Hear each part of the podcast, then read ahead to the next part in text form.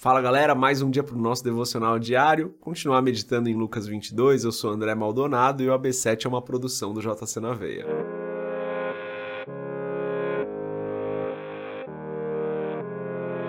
Lucas 22, a partir do versículo 47, diz o seguinte: Enquanto ele ainda falava, apareceu uma multidão conduzida por Judas, um dos doze. Este se aproximou de Jesus para saudá-lo com um beijo. Mas Jesus lhe perguntou: Judas, com um beijo você está traindo o filho do homem? Ao verem o que ia acontecer, os que estavam com Jesus lhe disseram: Senhor, atacaremos com espadas? E um deles feriu o servo do sumo sacerdote, decepando-lhe a orelha direita. Jesus, porém, respondeu: Basta. E tocando na orelha do homem, ele o curou. Então Jesus disse aos chefes dos sacerdotes, aos oficiais da guarda do templo e aos líderes religiosos que tinham vindo procurá-lo. Estou eu chefiando alguma rebelião para que vocês tenham vindo com espadas e varas? Todos os dias eu estava com vocês no templo e vocês não levantaram a mão contra mim. Mas essa é a hora de vocês, quando as trevas reinam. Até aqui, até o versículo 53. Vamos fechar os nossos olhos, curvar nossa cabeça, fazer uma oração. Pai, obrigado por mais um dia, obrigado por mais uma semana. Tu és santo, tu és bom, o Senhor é maravilhoso, não há nenhum outro como o Senhor. Em nome de Jesus eu peço, Senhor, perdoa as nossas falhas e os nossos pecados, ajuda-nos nas nossas fraquezas, fortalece-nos quando nós não estivermos fortalecidos, guia-nos, que seja mais uma semana abençoada nas nossas vidas Seja mais uma semana onde Teu Espírito Santo trabalha em nós para que nós façamos a Tua vontade. Ajuda-nos, Pai, a servir o nosso próximo em todo o tempo. Ajuda-nos a amar o nosso próximo em todo o tempo. Que a nossa vida seja para Te glorificar, Senhor. É o que eu peço em nome de Jesus. Abençoa cada pessoa que está fazendo esse, acompanhando esse devocional. Cada pessoa que está aqui assistindo esses vídeos e fazendo essa oração, esse tempo com a palavra conosco. Que seja mais um dia, mais uma semana, onde nós sabemos que o Senhor está conosco, sabemos que somos guardados por Ti. É o que eu peço em nome de Jesus. Amém. As pessoas esperavam, né? Historicamente ali os judeus esperavam que Jesus, que o Cristo, o Messias, viesse para libertá-los do domínio de Roma. Esse contexto histórico até é importante, sei que não é muito foco do devocional aqui, mas é um contexto histórico importante. Roma dominava sobre o povo de Israel, né?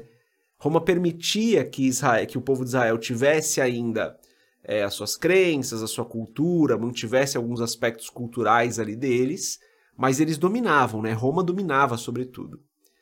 E uh, o povo de Israel esperava que o Messias viesse como veio Davi, para libertar o povo, né?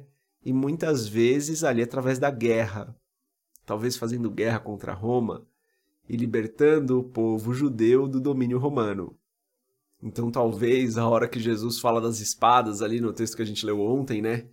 Eles já tenham. Aqui é um talvez, tá, gente? Eu não tenho essa certeza, mas talvez eles já tenham Pô, é agora, agora vai acontecer, finalmente isso aqui vai acontecer. Mas não era isso que Jesus estava falando, né, gente? Provavelmente, quando Jesus falou das espadas no texto anterior que a gente leu ontem, nem estava falando de uma espada física, né? Mas tudo bem. Talvez ali eles ficaram empolgados e aí Pedro acaba cortando a orelha de Malco, né? A gente não vê aqui os nomes nesse evangelho, mas na palavra a gente vê em outros textos. Pedro acaba cortando a orelha de Malco ali, porque eles vêm para prender Jesus. Judas dá um beijo, um, um, um, beijo no rosto de Cristo, né? Falando, ó, esse é o Cristo, esse era o combinado, então ele beijaria o Cristo.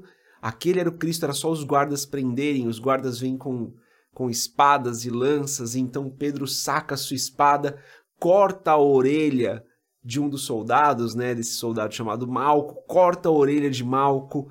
E Jesus fala: não, não, não, não, não, não, não, não não, vocês não entenderam nada, galera. Ainda, ainda não entenderam. Jesus fala, basta. Essa é a palavra que ele usa. Aqui estou interpretando como sempre. Né? Jesus fala, não, não, para, para, para tudo, gente. Sem violência. Não, não é isso. Não é isso que eu vim fazer. Não é isso. E daí ele cura a orelha do soldado, galera. Ele cura a orelha do soldado. Ele fala: não é, não é assim, gente, que a gente vai fazer as coisas. E coloca a mão na orelha do soldado e cura a orelha do soldado. Falando, Pedro, não, não é desse jeito que a gente faz as coisas, cara. Mesmo no momento de maior tensão ali, com espadas sendo puxadas e a violência começando Jesus mantém a paz e cura uma pessoa. Aqui eu vejo várias coisas. Uma delas é que Jesus não tinha tempo ruim para curar, né, para fazer o, o, o bem, para ajudar as pessoas. Mesmo como eu falei nesse momento de tensão, ele está ali pronto para abençoar uma pessoa, uma pessoa que tinha vindo para prendê-lo, uma pessoa que tinha vindo para fazer-lhe o mal. Mas Jesus vai lá e cura. Gente, a gente não tem que ter nem dia nem hora para ajudar as pessoas. Quando a gente vê uma necessidade, quando a gente vê alguém precisando, é o nosso dever cristão atender. Eu sei que não é, é muito fácil falar isso e não é tão fácil de fazer, tá, gente? Não tô querendo colocar um jugo aqui sobre vocês que nem mesmo eu carrego.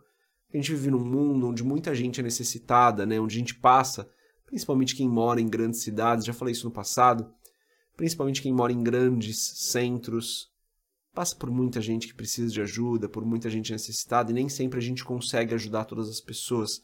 Então não estou querendo colocar sobre vocês um jugo que nem eu carrego, não é essa a intenção. Mas o ponto de reflexão aqui é que sempre que o Espírito Santo nos direcionar a ajudar alguém, a gente deve fazê-lo. A questão é quando ele está direcionando e quando não. Mas sempre que nós formos direcionados pelo Espírito, sempre que no nosso coração a gente entender que deve ajudar a pessoa, é importante que a gente faça. Não estou falando que tem que sair ajudando todo mundo sem pensar nas consequências e lotar a tua casa de gente que não tem onde morar. Nem é possível fazer isso, né, gente? Não acho que essa é a maneira mais saudável aí da gente ajudar as pessoas. Mas, como cristãos, nós devemos estar atentos às necessidades alheias e sempre que o Espírito nos mostrar algo, nos direcionar a fazer alguma coisa, nós precisamos obedecer. Acho que isso sim, isso é algo que a gente tem que meditar com bastante calma, né? Lembra que algumas pessoas Jesus estava até meio relutante de ajudar, ele acaba ajudando, claro, mas ele estava até meio relutante de ajudar, né? Tô falando que a gente tem que sair ajudando todas as pessoas sem parar, mas que a gente tem que estar sensível ao espírito, atento às necessidades alheias, para saber quando a gente deve agir e quando a gente deve tomar algum outro caminho aí. É isso, né, gente? Jesus não tinha dia nem hora para ajudar, ele ajudava em todo o tempo. Creio que nós devemos fazer a mesma coisa dentro das nossas possibilidades, dentro daquilo que o Espírito Santo tem colocado nos nossos corações. Então a meditação de hoje é essa. Sempre que você se sentir impelido pelo Espírito a ajudar alguém, faça-o e esteja atento às pessoas que estão à sua volta que precisam de ajuda.